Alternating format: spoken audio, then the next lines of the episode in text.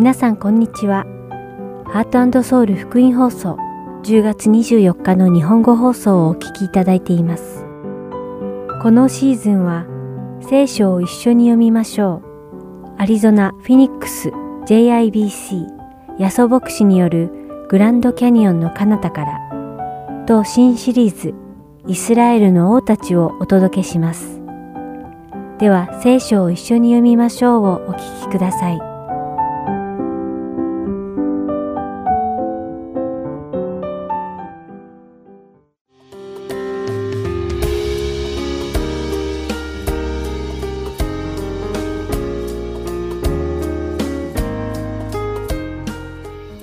さんこんにちは。聖書を一緒に読みましょうのお時間です。お相手はダイヤモンド優子がお送りします。お祈りをするときや聖書を読んでいるとき、神様は時折私たちクリスチャンの心にこれから何が起こるかを教えてくださることがあります。そのような経験をするのは本当に恵まれたことと言えるでしょう。しかしそういう時注意しなくてはならないことがあります。それは神様がなぜ私たちクリスチャンに前もって神様のご計画を教えてくださるのかを考えなくてはなりません。なぜなら神様が見せてくださったご計画のその神様の意図を間違って理解すると私たちクリスチャンは神様の身旨とは全く違った方向に向かっていくことがあるからです。今日皆さんと一緒にお読みする使徒の働き21章には神様からビジョンを与えられる人たちの話が出てきます。この人たちは神様のビジョンへの身旨を完全に理解していなかったため神様の身旨とは違った方向にことを進めようとしてしまいます。皆さんは前回一緒にお読みした使徒の働き20章を覚えているでしょうか？精霊はパウロにエルサレムへ行けば縄目と苦しみが待っていると言われたのに対してパウロはけれども私が自分の走るべき工程を走り尽くし主イエスから受けた神の恵みの福音の証しする任務を果たし終えることができるなら、私の命は少しも惜しいとは思いません、と言いました。そんなパウロはエルサレムへ向かう途中、通路に立ち寄った時、そこで何人かのクリスチャンに出会います。彼らもまた精霊により、パウロがエルサレムへ行けば迫害を受けることを知っていました。そこで、ツロのクリスチャンたちは、パウロにエルサレムへ行かないように忠告します。しかし、パウロは彼らの忠告には耳を傾けず、共に祈ってから別れを告げて、さらに伝道の旅を続けます。そして、ツロを後にしたパウロは、カイザレアへ赴きますが、ここでもアガポという預言者がユダヤから下ってきて、パウロにエルサレムへ行けば迫害されることを忠告します。それを聞いたその土地の人々は、パウロにエルサレムへ行かないように泣いて懇願します。ではここで質問です。パウロがエルサレムで迫害されるというビジョンを人々に与えてくださった精霊の目的とは一体何だったのでしょうか精霊はパウロがエルサレムへ行けば迫害に遭うから、彼がエルサレムに入るのをやめてほしくて、人々にこのようなビジョンを与えられたのでしょうか。もし仮にそうだとしたら、前回パウロがアジアで伝道活動をしようとした時に、アジアに行くなと言ったように、今回も精霊は直接パウロにエルサレムへ行かないようにと伝えるのではないでしょうか。では、パウロのエルサレム入りを周りに止めさせるためでないとしたら、精霊はなぜ周りのクリスチャンに使徒パウロがエルサレムで迫害を受けることを知らせたのでしょうかそれは神様はパウロがエルサレムへ伝道に行けば迫害に遭うので、周りのクリスチャンたちに迫害の道を歩むパウロのために祈って欲しかったからなのではないでしょうか。パウロが迫害にあっても信仰が揺らぐことがないよう、迫害の中でもパウロが自分に与えられた使命を全うできるように、パウロのために祈りなさいということではなかったのでしょうか。使徒パウロにエルサレムへ行けば迫害に遭うから行くなと泣いて止めるクリスチャンたちに向かって使徒パウロはこう言います。使徒の働き21章13節の御言葉です。あなた方は泣いたり、私の心をくじいたりして、一体何をしているのですか？私は、主イエスの皆のためなら、エルサレムで縛られることばかりでなく、死ぬことさえも覚悟しています。パウロは精霊によってエルサレムで自分が迫害を受けることを知っていたにもかかわらず、命を懸けて自分の使命、つまり福音伝道をエルサレムですることを覚悟していたのです。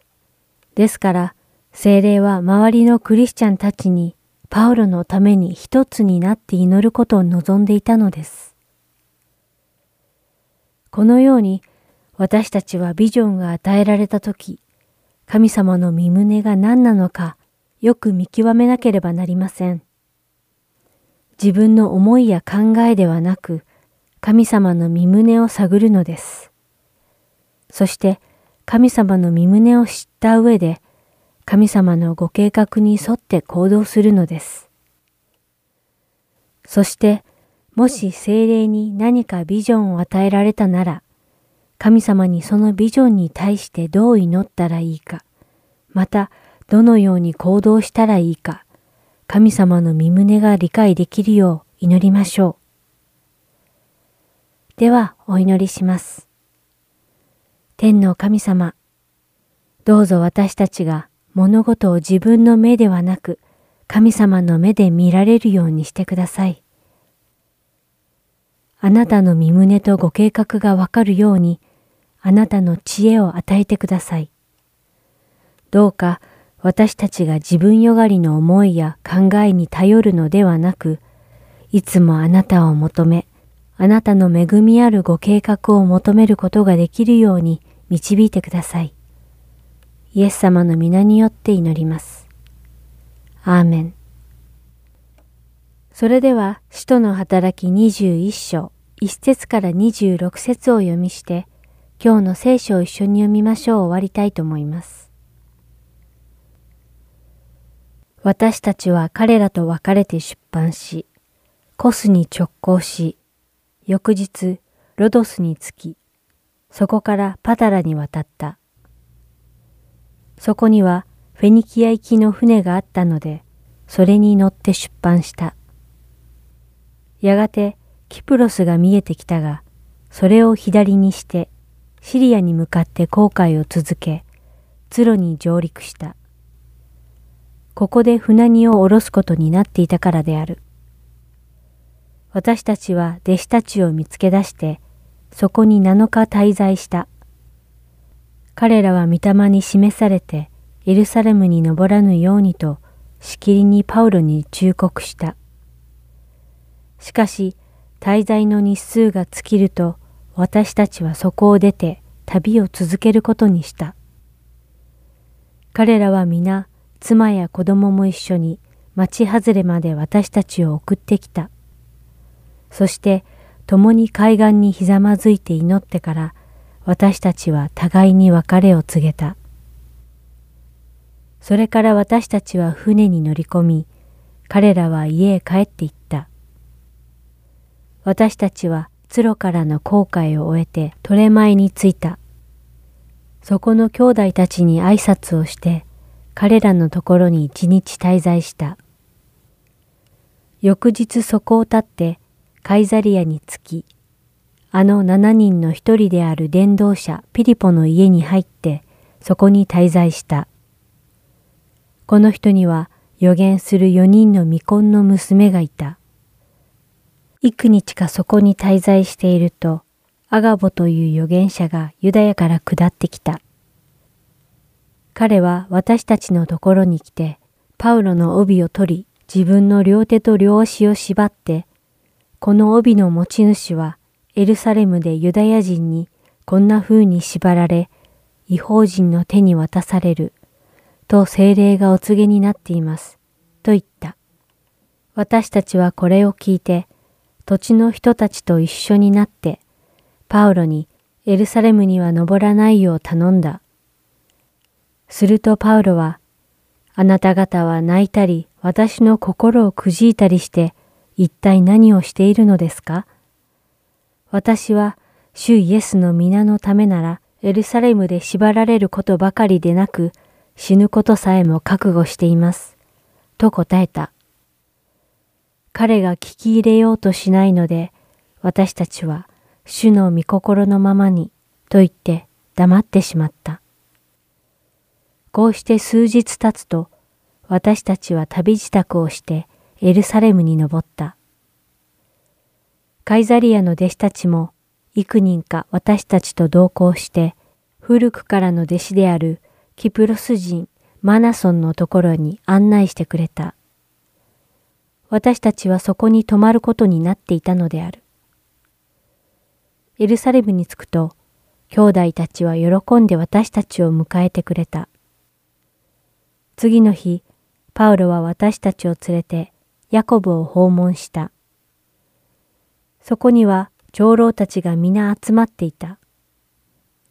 彼らに挨拶してからパウロは彼の奉仕を通して神が違法人の間でなさったことを一つ一つ話し出した。彼らはそれを聞いて神を褒めたたえ、パウロにこう言った。兄弟よ、ご承知のようにユダヤ人の中で信仰に入っている者は幾万となくありますが、皆立法に熱心な人たちです。ところで、彼らが聞かされていることは、あなたは違法人の中にいるすべてのユダヤ人に、子供に割礼を施すな、慣習に従って歩むな、と言って、モーセに背くように教えているということなのです。それでどうしましょうか。あなたが来たことは必ず彼らの耳に入るでしょう。ですから私たちの言う通りにしてください。私たちの中に誓願を立てている者が4人います。この人たちを連れてあなたも彼らと一緒に身を清め、彼らが頭を剃る費用を出してやりなさい。そうすれば、あなたについて聞かされていることは根も葉もないことで、あなたも立法を守って正しく歩んでいることが皆にわかるでしょう。信仰に入った違法人に関しては、偶像の神に備えた肉と血と締め殺したものと不貧困等を避けるべきであると決定しましたので、私たちはすでに手紙を書きました。そこでパウロはその人たちを引き連れ、翌日、共に身を清めて宮に入り、清めの期間が終わって、一人一人のために供え物を捧げる日時を告げた。今日も聖書を一緒に読みましょうにお付き合いいただきありがとうございました。お相手はダイヤモンド優子でした。それではまた来週お会いしましょう。さようなら。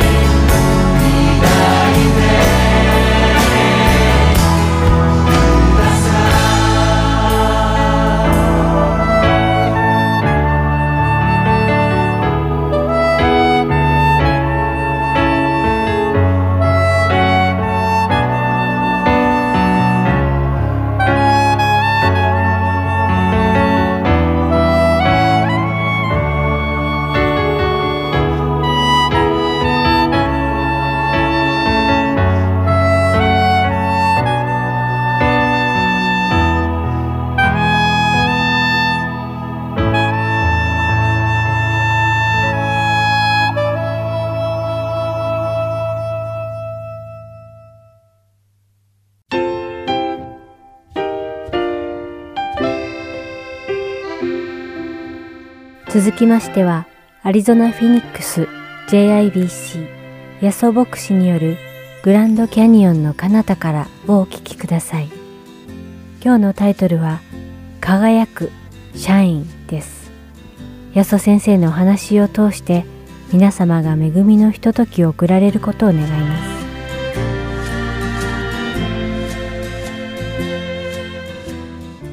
れではですね、今日の聖書箇所ですけども、まあ、先ほどですね、ケラブンが話してくださったように、3つの箇所で実はこの、何ですか、山の話が出てくるんですね、3つの箇所。今日はですね、その中の一つのマタイの福音書の17章の1節から読みたいと思っております。ですから聖書をお持ちの方は、マタイの福音書の17章の1節を開いてください。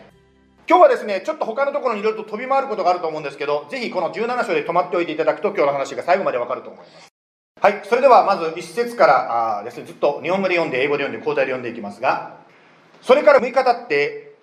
イエスはペテロとヤコブとその兄弟ヨハネだけを連れて高い山に導いていかれた。そして彼らの目の前で見姿が変わり三顔は太陽のように輝き御衣は光のように白くなった。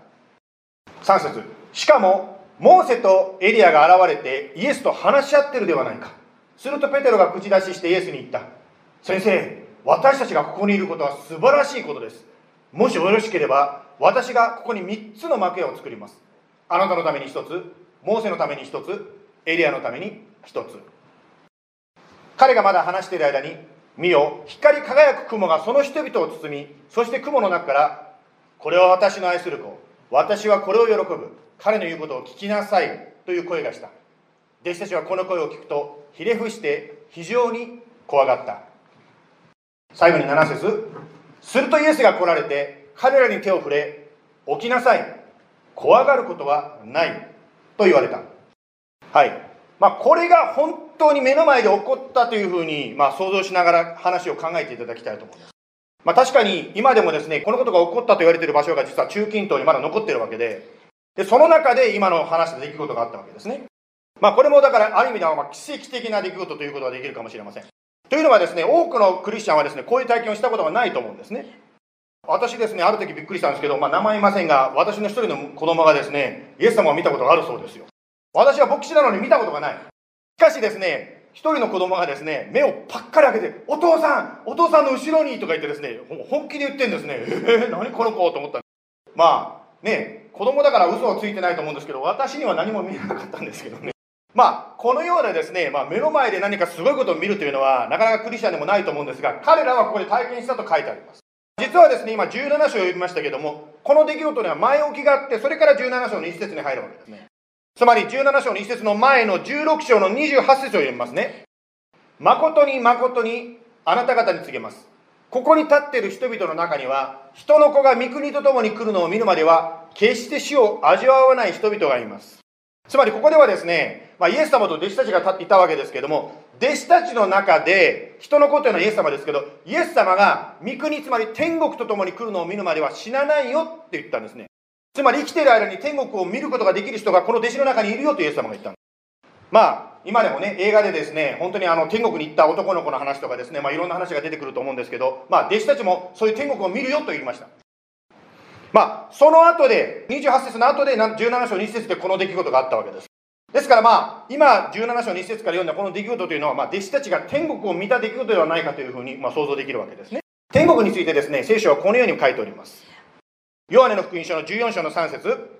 私が行ってあなた方に場所を備えたら、また来てあなた方を私のもとに迎えます。私のいるところにあなた方をもおらせるためです。まあ、天国というのは、まあ、私が連れて行くというこのイエス様の言い方から分かるように、まあ、大抵の場合は死んでから行く場所でありますが、ですが、まあ、生きてる間に弟子たちはそれを見ることができたわけですね。ですから17章の一節に戻りまして、ちょっと天国がどういうところからですね、この箇所から見ていきたいと思います。一節から三節をもう一度読みします。それから6日経ってイエスはペテロとヤコブとその兄弟ヨハネだけを連れて高い山に導いていかれた。そして彼らの目の前で見姿が変わり、御顔は太陽のように輝き、御衣は光のように白くなった。しかも、モーセとエリアが現れてイエスと話し合ってるではないか。まあ、この箇所を通してですね、いくつかですね、天国がどんなところかということを少し知ることができると思います。まあ、天国というのはですね、私たちよりも先に死んだ人たちが生きている場所というふうに言うことができるでしょう。つまり言い方を変えるならば、死は終わりではないということを言うことができると思います。ここでですね、イエス様と一緒に出てきた2人の人が登場しましたけども、まあ、そのうちの1人のモーセという方の姿が出てきましたね。まあ、これあの、ケイラブ君の先ほどの絵よりもうまいと思うんですけど、別に私が描いたわけじゃないんですが、まあ、ここで出てきた2人の人の1人、モーセという方は、キリストよりも1400年前ぐらいに生きてた方であります。ですから単純に考えればですね、この段階でモーセは1400年間天国に住んでいたということになります。ですから、まあ、天国で1400年、それに考えれば地上の人生というのもはるかに短いということが、ここからも考えることができますね。ですから死というのは人生の終わりではなくて、死んでも私たちは生きる、そういう世界があるということをここからも学ぶことができます。そしてそれは本当にですね、この地上よりもはるかに長い人生がそこに待っているということですね。またこの箇所からですね、他にも天国について知ることができます。つまり、死んでもあなたという特別なユニークな存在は残るということであります。まあ、流行りの考え方だとですね、死んだら別の存在に変わるとかですね、虫に変わるとかですね、なんかいろんなですね、あの、リンカネーションですか考え方があると思うんですけど、これを見るとですね、あなたはあなたで残るというふうに分かることができます。例えば、モーセという方は、モーセでありますね。エリアはエリアでありました。ですから、ヒロさんは死んでもヒロさんなわけですね。そしてブリアナさんはブリアナさんなわけです。ですから死んでもあなたはあなたとして残るわけですね。神様が特別にあなたを作ったわけですね。他の誰でもなくあなたしかない特別なあなたとして神様は特別にあなたを作りそしてそのあなたは永遠に残るわけですねですから天国あったらですね初めて会う人でも誰だか分かるということもこの箇所から知ることができる弟子たちはモーセとエリアとですね実際に会ったことがなかったわけです。彼らについて読んだことあるかもしれないけど彼らと実際に会ったことがなかったんですね。しかし彼らはこの時にですねイエス様と一緒に現れた2人を見た時にあモーセだあエリアだとすぐに分かったんですね。まあ今こういうふうにですね天国の話をするとですねある方はこう思うでしょう。なんかおとぎ話みたい。まあ、この話がですね本当にほんまかなってこうねほんまかいなっていう感じですね大阪弁で言うとですね。もしですよ聖書に書かれていることが本当であるならばこの話も本当ということになるわけです。私たち人間誰もですね、まあ、死後の世界は知りません。というのは私たち誰もですね死んでまた蘇った人っていうのはですね私たちの中ではないわけです。みんな生きることしかしてないわけですね。いろんなですね死後の世界の、ね、話がですね映画になったりしますけどそれぞれの宗教観でですね死後の世界を体験している方もいるようでありますねまたある方はですね人間というのは物質に過ぎないと考えている方もいらっしゃるでしょうだから死んだら消えてしまうですからこのように聖書が書いてあることが本当なのかということなんですね例えばですね、聖書の中には、まあ、このことも奇跡かもしれませんけど、他にももっとすごいこと書いてますよね。例えば、聖書は世界がですね、神様が作ったなんて書いてますよね。また、ノアの大洪水があってですね、世界中が水に飲まれてしまった。これ本当なんですか？私たちはですね、今見える世界を通して、見えない世界をある程度見える部分が実はあるんですね。例えばこのアリゾナ州にですね、グランドキャニオンというのがありますね。実はこのグランドキャニオンを通しても、神様のされたことを少し見ることができます。はい、モデルのお兄さんが座ってらっしゃいますけどもね。まあ、グランドキャニオンというのは一般的にですね、まあ、コロラド川という川がですね、グランドキャニオンに流れてますけど、それがですね、600万年流れ続けてる中で、こう、侵食作用でですね、削り出されたとこう考えておりますね。はい、600万年流れるとこうなると。しかし、そうではなくて別の説明もあるわけですね。それは何かと言いますと、創世紀6章のところにノアの箱舟、ノアの洪水の話がありますが、そのノアの洪水の時にできたというふうに考えることもできます。まあ、ノアというとですね、今から大体6000年ぐらい前の人だと言われておりますけども、まあ、少なくとも600万年に比べればはるかに新しい出来事だということができます。ノアの時代の出来事がですね、何かということは聖書が言ってるんですけども、その時代は人類がもうですね、堕落していたわけですね。そして、まあ、人類のその悪を裁くために全世界が洪水に飲まれてしまったと聖書は記しております。その洪水の時に溜まった水が流れていったわけですけど、その強力な力で、つまり全世界を覆った水のですね、流れるその強力な力で、まあ、この景色ができたというふうに説明することもできるんですね。一体どっちの説が正しいんでしょうか残念ながらですね、このグランドキャニオンができた時は、誰も私たち人間はですね、その場にいなかったので、どっちで出てたか分かんないわけですよ。ですから、600万年かかってできたのかもしれないし、またはですね、ノアの箱舟の時にバッとできたのか、まあ、どっちか分かんない見てないから分かんないわけです。まあ、それはですね、まるで人間が猿から進化したのか、または神様から聖書が教えた通り作られたのか分かんないと同じであります。まあ、私たちがですね、オレゴン州に住んでいた時に、日本からですね、ノアの洪水のことを研究しておられるクリスチャンの方が来られました。私たちの家からですね、まあ、ドライブして3時間ぐらいかな、3時間ぐらいに行った時にですね、セントヘレンズという山があります。そのセントヘレンズという山の近くにある谷に実はノアの箱舟とこのグランドキャニオンのその謎を解くヒントがあるっておっしゃるんですそこにですねこういうまあミニキャニオンですねグランドキャニオンは大きくないけどミニキャニオンがあるんですけどまあこれを見るときにグランドキャニオンがどうできたかを、まあ、知ることができるとその方おっしゃるんですね。じゃあグランドキャニオンとここの違いは何かと言いますとグランドキャニオンができた時は誰も人間はいなかったけどもこのキャニオンができた時は人間がいたということなんです。セントヘレンズという山が1980年に噴火いたしました。その時のですね土石流によってその強大な力によってあっという間にですねこの渓谷ができてしまった何百万年ではなくて本当にあっという間のうちにですねこの渓谷ができてしまったそうです。まあその方が言ってらっしゃったのはこのことを通しても分かるようにグランドキャニオンっていうのもそんな何百万じゃなくてもっと短い期間に一瞬のうちにまあ多分ノアの運ぶの時のあの強力な水の流れる力によってあっという間にできたんではないかと教えてくれました。もちろんどちらを信じるにしても信仰というのが必要になりますね。まあこのようにですね私たちが信じている信仰見える世界を通してこの見えない世界も知ることが実はできるということを紹介したいんですね。弟子たちは天国を見ました。そこでまあ死んでいた人先に死んだ人が生きているということも彼らは見ました。またその人がユニークな存在つまり誰だか分かるということを知ることができると言いました。またそれ以外にもですねいろいろ学ぶことができると思います。はい17章の2節に戻りますけどもそして彼らの目の前で見姿が変わり御顔は太陽のように輝き御衣は光のように白くなった。イエス様の姿が変わってしまったんですね。見慣れた大工の息子のイエス様じゃなくなってしまいました。非常にこう輝いている姿が出てきたんです。まあ黙示録の一章の14節こう書いてありますね。その頭と髪の毛は白い羊毛のようにまた雪のように白くその目は燃える炎のようであった。その足は火で精錬されて光り輝く真鍮のようでありその声は大水の音のようだった。まあイエス様の声はですね大水のような音だったと書いてますねまたある別の歌詞ではですね神様の声を雷のようだとこう言ってますまあアリゾナもですねあのモンスーンシーズンに入ってこう雷がねよくなりますね私たちもですねあの犬を飼ってるんですけど雷の音にですね非常に怯えるんですよもう雷が鳴るとですね、夜中でもですね、一人でですね、家族中を奥しまってですね、怖い怖いって言うんですね。そこでですね、なんとかこの犬をですね、あの、雷に鳴らせようと思ってですね、いろいろやってみました。ですから家でですね、あの、何ですか、あの、スピーカーからですね、雷の音を鳴らしてですね、なんとかこれがもうね、普通に感じるようにと思って練習したことがあるんです。でも全然慣れないんですね。まあ、ある方はですね、あの、庭にですね、雷が落ちたことがあるそうですね。ドーンってですね、もう地響きがするようなですね、音がして落ちたんですね。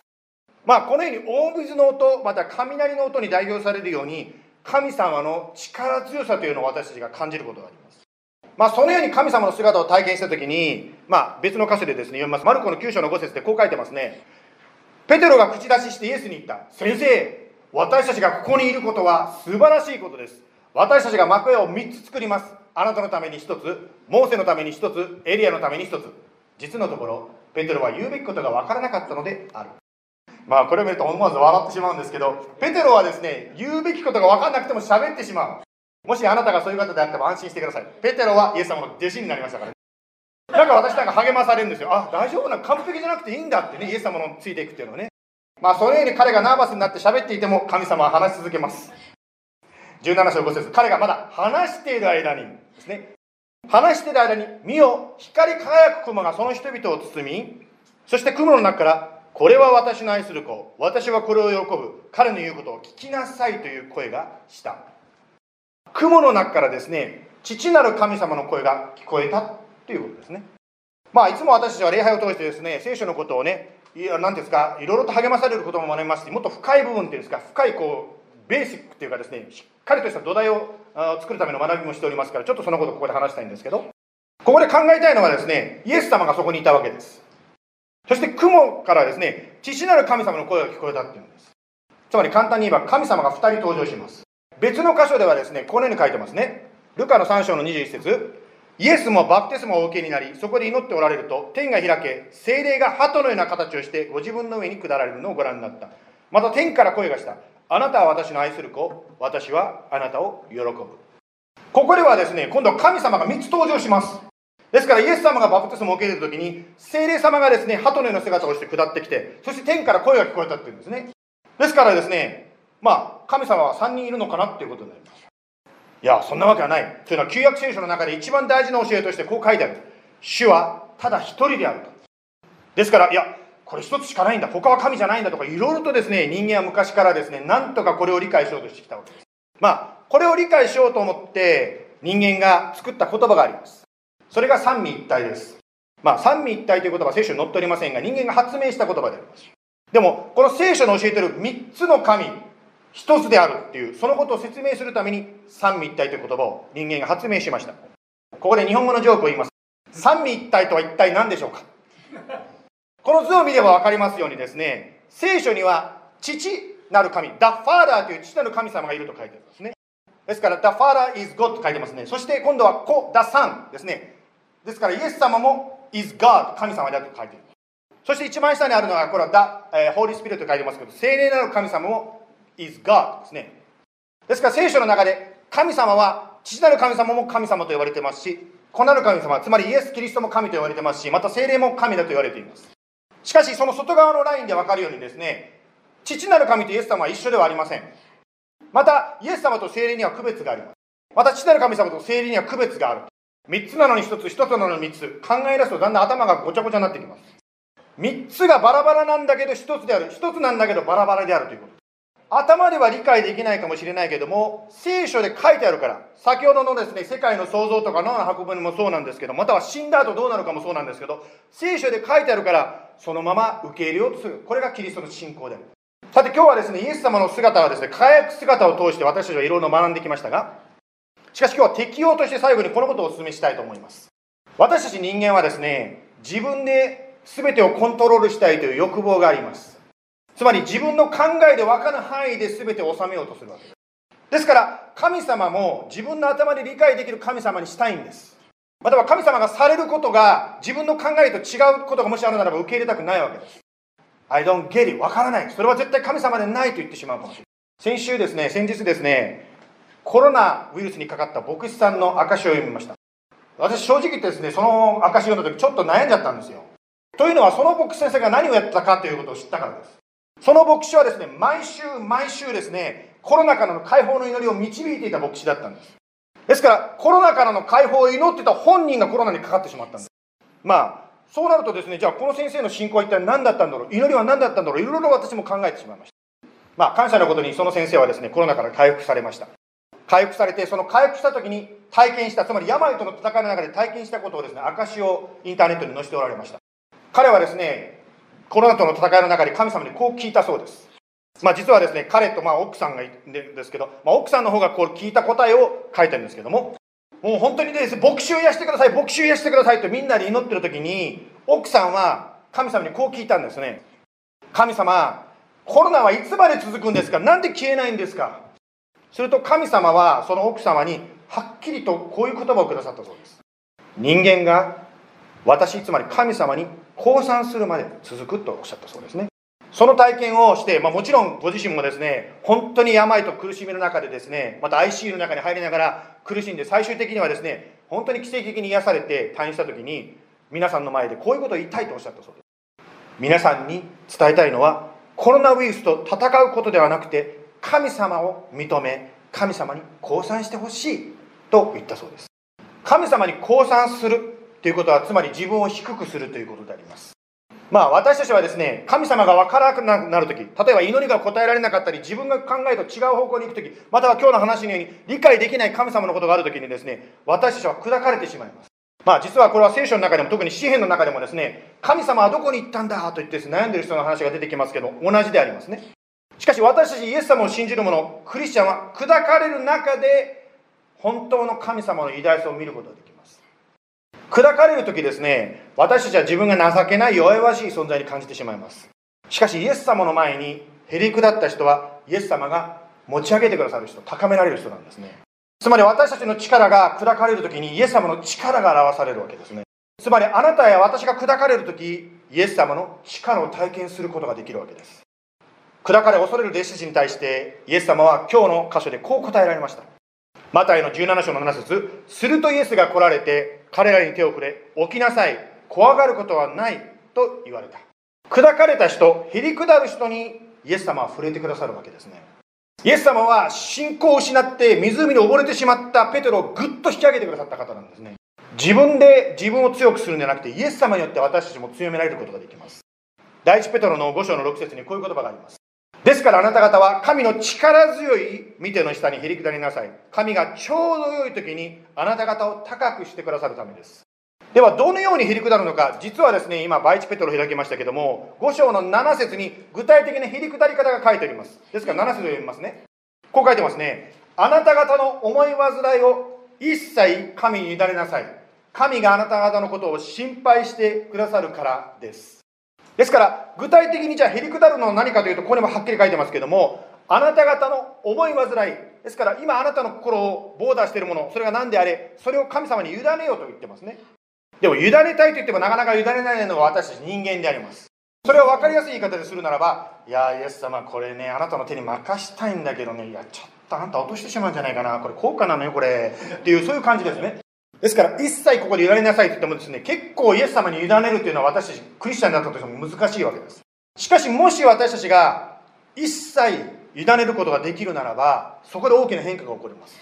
一切委ねるならばその次に書いてますように神があなた方のことを心配してくださると約束があります。つまり言い方を変えるならば神様の手に委ねるならば神様がちゃんとそれを導いてくれる。ちゃんとテイクケアしてくださるということですね。ですから一切委ねるということはどういうことかというと本当にその気持ちですね不安委ねられないものがなくなるまでイエス様に祈り続けますイエス様どうぞ導いてくださいイエス様どうか助けてください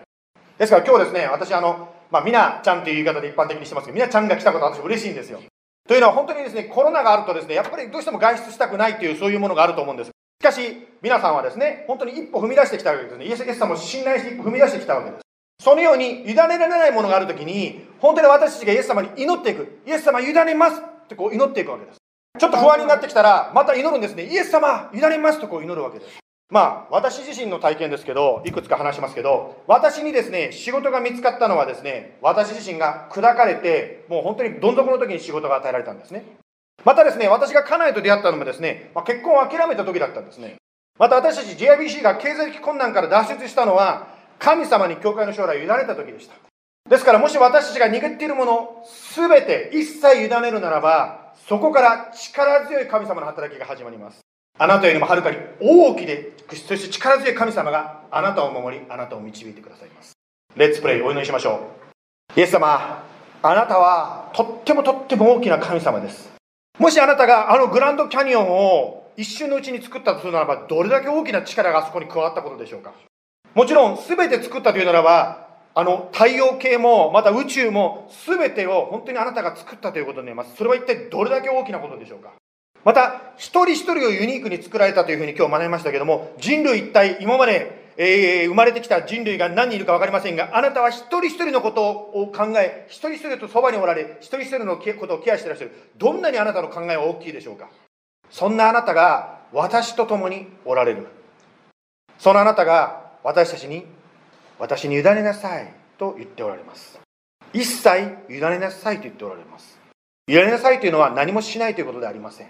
自分でできる最善を尽くします。しかし、それでも不安というのは湧いてくるでしょう。それをあなたに委ねていきます。どうぞ導いてください。特に私たちが委ねられないものは、先ほどの話にも出てきたように、どうしても自分の手で握っておきたいんです。自分に力がないということはもちろん分かってるんですけど、でもやっぱり自分で握っておきたいんです。あなたに任したくないんです。しかしその思いをあなたに委ねて、あなたに任せます。そして、あなたの約束の通り、一切心配してください。つまりあなたが必ずそのことをあなたの一番良いタイミングで一番良いことをしてくださることを感謝いたします。どうぞ私たちの人生でそのイエス様の素晴らしい働きを今週見ることができますように。イエス様、今日一緒に礼拝できた方、本当に一人一人感謝いたします。お一人一人の上に、家族の上に、イエス様の豊かな祝福がありますように。イエス様の名前によって祈ります。アメン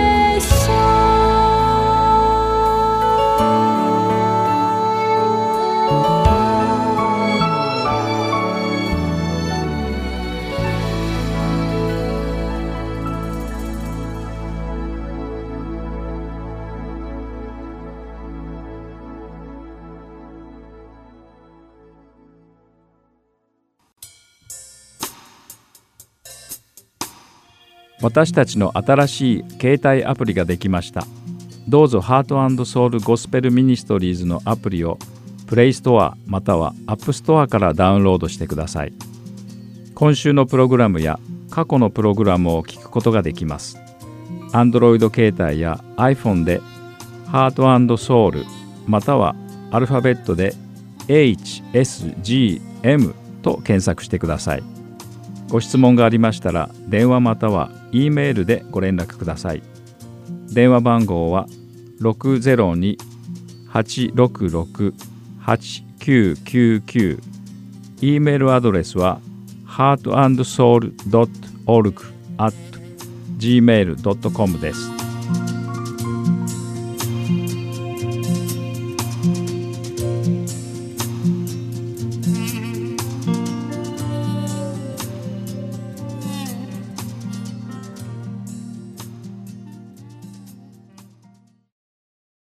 では、イスラエルの王たちをお聞きください。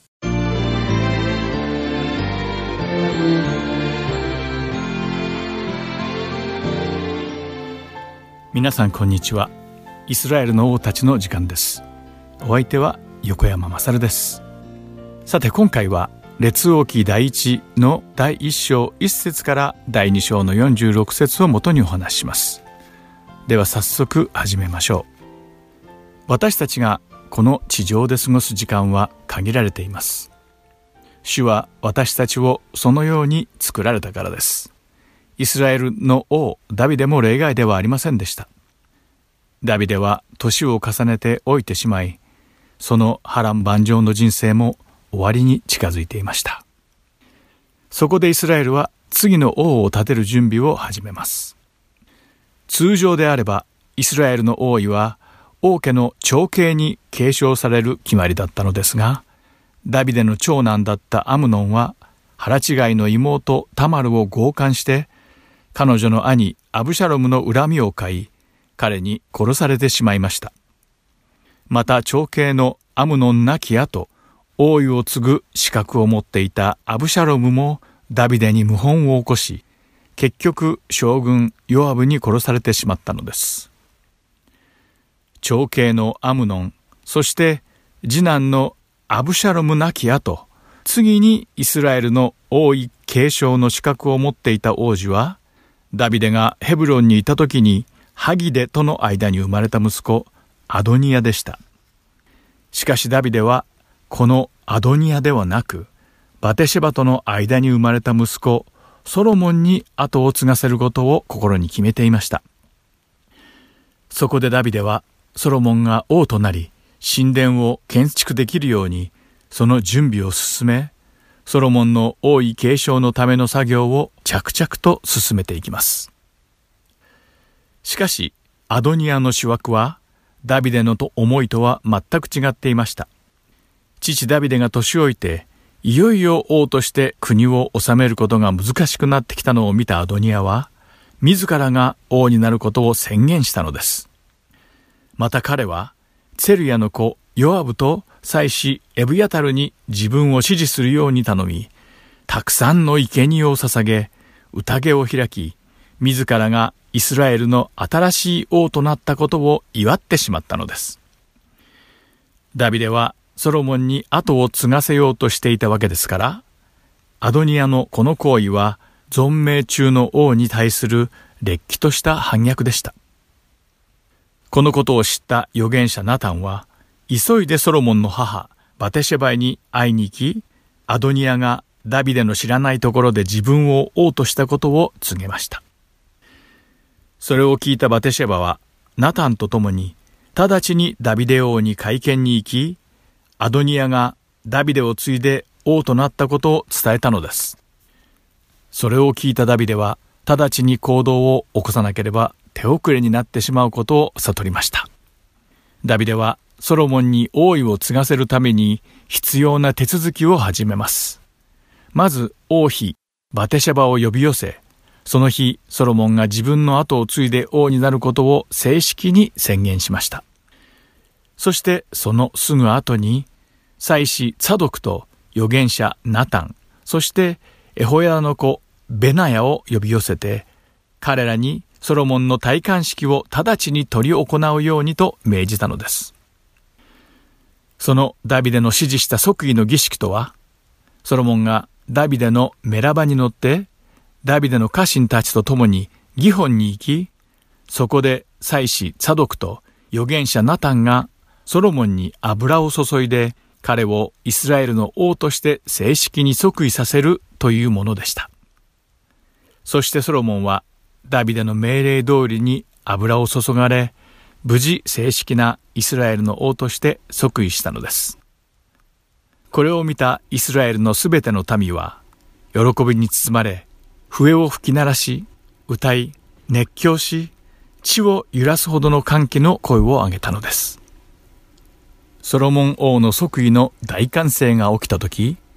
自らを次期イスラエルの王と宣言したアドニアもエルサレムの近くで宴会を開いていました。するとそこにエブヤタルの息子ヨナタンが現れ、ダビデ王がソロモンに王位を継がせたことをアドニアに伝えたのです。これを聞いた宴会に来ていた客たちは恐れ、身震いして立ち上がり、我先に会場を去っていきました。そして反逆を企てたアドニア本人もソロモンの報復を恐れ、祭壇の角を握り、新王となったソロモンに許しを請うたのです。するとソロモンは、彼が立派な人物であれば、彼の髪の毛が一本でも地に落ちることはない。しかし彼のうちに悪があれば彼は死ななければならない。と言ってアドニアを祭壇から降ろさせ彼を家に返しました。こうしてダビデの意向に背いて王位に就こうとしたアドニアの反逆は失敗に終わりました。さて、ソロモンが王位を継承した時のダビデの年齢はおよそ70歳でした。そして自分の死が近づいていると感じたダビデは、ソロモンにイスラエルの王としてなすべきことを話したのです。それは、イスラエルの王たちが世々にわたり主の戒めを守り、モーセの立法に書かれた主の掟と命令と定めと悟しを心を尽くし、精神を尽くし、従順に従って守り、主の道に進むのであれば、イスラエルの王家は栄えるというものでした。またダビデは個人的なこともソロモンに告げました。それは、セルヤの子、ヨヤブの犯した罪を罰せずにおいてはならないということでした。ことのあらましはこうでした。ダビデがまだユダの王だった時、ダビデがイスラエル全体の王となれるように尽力すると約束してくれたアブネルをヨアブが個人的な遺恨から殺害してしまったのです。また、ダビデに謀反を起こしたアブシャロムを殺さないように命じられたのにもかかわらず、ヨアブはアブシャロムを殺してしまいました。さらに、イスラエル統一の際、ダビデがアブシャロムの将軍だったアマサをイスラエルの将軍として立てた時にも、ヨアブはこれまたアマサを殺してしまったのです。そしてリスナーの皆さんも最も記憶に新しいと思うのですが、ダビデがソロモンに王位を譲ると決めたとき、ヨアブはダビデを裏切ってアドニアを支持していたのです。このように、ヨアブは数々の罪をイスラエルの王であるダビデに対して犯していたのです。またダビデは自分を呪ったベニヤミン人シムイを罪のないものとしてはならないとも伝えました。そしてイスラエルの民を賢く治め、公平な裁きを行いなさいと教えたのです。ダビデはユダの王としてヘブロンで7年、そしてイスラエル全体の王としてエルサレムで33年、合計40年の間王としてイスラエルを治め、無事その働きを終えてから安らかにこの世を去ります。そしてダビデの意志を継いでイスラエルの王となったソロモンは、イスラエルという国家を思いやりと正義で治め、王の座を強固なものにしていきました。一方、反逆行為を許され、ソロモン王に命を助けられたアドニアでしたが、王となったソロモンの働きを見るにつけ、本来の王位継承者であるはずの自分が不本意にその権利を剥奪された気がして悔しさが募っていきます。そしてアドニアはソロモンの母バテシャバに会いに行き、彼女を介してソロモンに理不尽な要求を突きつけるのです。アドニアはバテシャバに向かってこう言いました。ご存知のように、王位は私のものであるはずですし、すべてのイスラエルは私が王となるのを期待していました。それなのに、王位は転じて私の弟のものとなりました。主によって彼のものとなったからです。どうかソロモン王に頼んで、シェネム人の女、アビシャグを私に与えて、私の妻にしてください。ここに出てくるシェネム人の女、アビシャグとは、年老いて床に伏してしまったダビデの横で世話をしたダビデの最後のそばめでした。一見するとこの願いはたわいのないことのように思えるのですが、王のそばめだったアビシャグをアドニアが妻に迎えるということは、すなわちアドニアが王権を握ることを意味していたのです。この時、アドニアが一体どういうつもりでそのようなことを求めたのかはわかりませんが、尋常な依頼でなかったことは確かです。そしてこのアドニアの願いを聞いたバテシェバは、その真意を悟ることができずに、ソロモンに会いに行き、彼の望みを叶えてくれるようにと頼むのです。しかしそれを聞いたソロモンは驚き、頼みに来た母親にも腹を立ててしまいます。ダビデ王が存命中に王権を奪おうと謀反を画策して失敗したアドニアは、その罪をソロモンに許されました。このようにソロモンの恩赦によって命を救われているのにもかかわらず、バテシェバに高顔無知で理不尽な要求をしたアドニアを許すことができず、ソロモンはベナヤを使わして、主の皆によってアドニアを処刑しました。また、アドニアに組みしていた祭司エブヤタルも罷免させました。さらにその後、このアドニアの反逆に加担したヨアブを裁くべく、再度ベナヤを使わしたのです。ベナヤは主の天幕の中に逃げ込んだヨアブに出てくるように命じましたが、祭壇の角を握ったまま出てきませんでした。そしてヨアブは、嫌だ、ここで死ぬ、と叫んだのです。祭壇の角を握っている者をむやみに殺すわけにはいかないので、ベナヤはソロモン王にこのことを知らせました。するとソロモンは、ヨアブが願う通りに祭壇の横で彼を撃ち、彼が理由もなく流した血をイスラエルの家から取り除くように命じました。そこでベナヤはイスラエルの王の命令通りにヨアブの処刑を追行したのです。こうしてソロモンはアドニアの反逆に加担した共謀者をすべて処刑し、排除することに成功したのです。さて次にソロモンはシムイを呼び寄せました。このシムイとは、アブシャロムから逃げていたダビデをひどい言葉で罵り、呪ったにもかかわらず、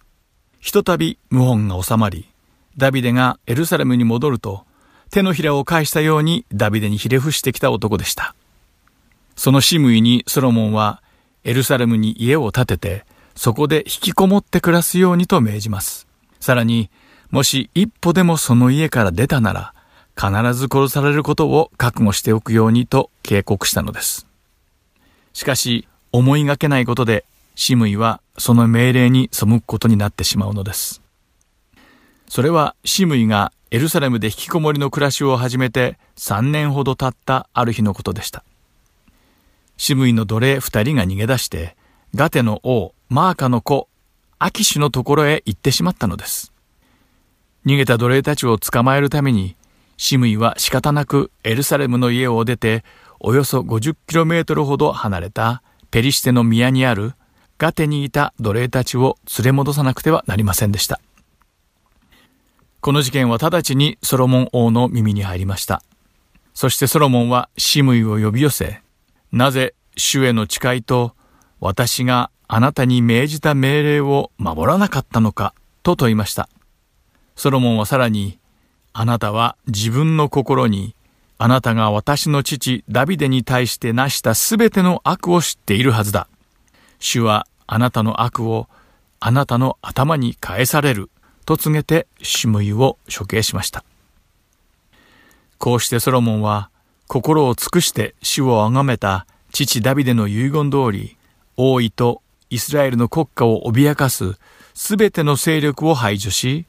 ソロモンに忠誠を誓い従う信頼できる家臣たちで王政を固め、その王権をますます強固なものにしていったのです。さて、歴史上で最高の賢者と謳われたこのソロモン王が治めるイスラエルはこれからどのような展開を見せるのでしょうか。この続きはまた次回お話しします。今日もイスラエルの王たちにお付き合いいただきありがとうございました。また来週お会いしましょう。お相手は横山まさるでした。さようなら。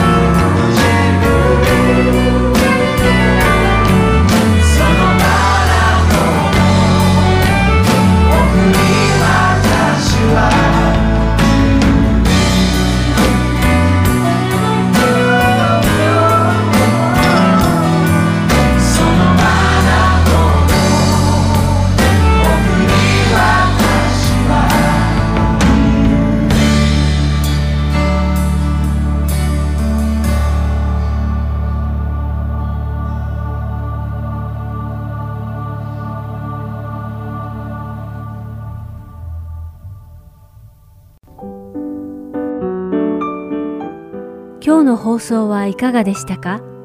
最後までお付き合いくださりありがとうございました。また来週お会いしましょう。